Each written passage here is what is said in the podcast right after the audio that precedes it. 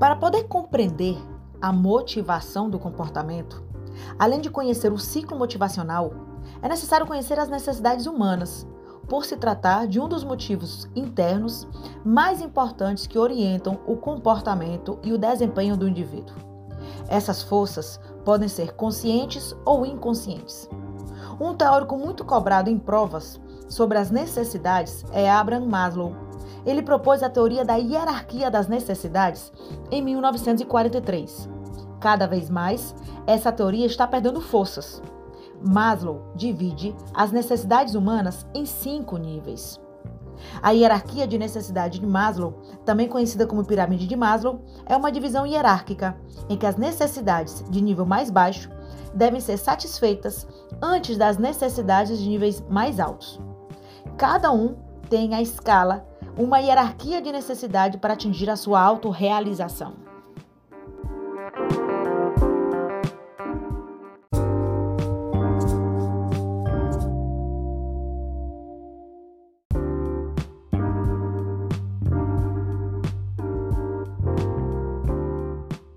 Na base da pirâmide de Maslow, nós vamos ter as necessidades fisiológicas, como ar, comida, repouso, saúde, dormir, sede, abrigo e etc.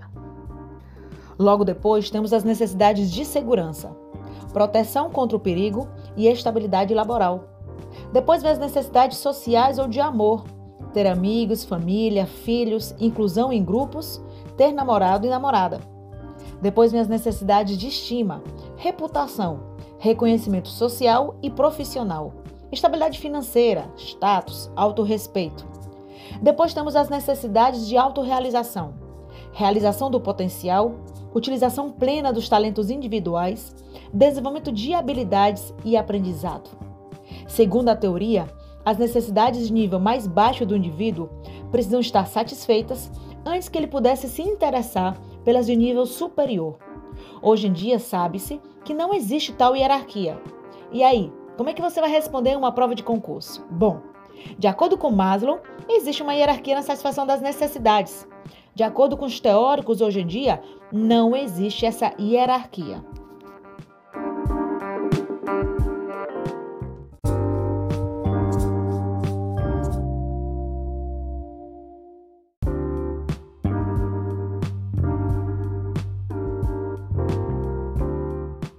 As cinco necessidades de Maslow são divididas em dois grupos: as necessidades primárias, básicas ou de baixa ordem, e as necessidades secundárias ou de alta ordem. As necessidades primárias dividem-se em fisiológica e de segurança, e as necessidades secundárias em necessidades sociais, estima e de autorrealização. Outra característica da teoria é que, para alcançar uma nova etapa, a necessidade anterior deve estar satisfeita, parcialmente satisfeita ou minimamente satisfeita. Isso se dá em vez que, quando uma etapa está satisfeita, ela deve ser o elemento motivador do comportamento do ser, fazendo com que outra necessidade tenha destaque como motivação. Os quatro primeiros níveis dessas necessidades de Maslow podem ser satisfeitos por aspectos extrínsecos ou externos ao ser humano, e não apenas por sua vontade. É importante você saber que a necessidade de autorrealização é considerada pelo teórico como que nunca ela fosse saciada. Ou seja, quanto mais se sacia, mais a necessidade aumenta. Acredita-se que as necessidades fisiológicas já nascem com o indivíduo, as outras são adquiridas com o tempo. As necessidades primárias ou básicas se satisfazem mais rapidamente que as necessidades secundárias ou superiores. Outra característica é que o indivíduo será sempre motivado pelas necessidades que se apresentarem, mais importantes para ele.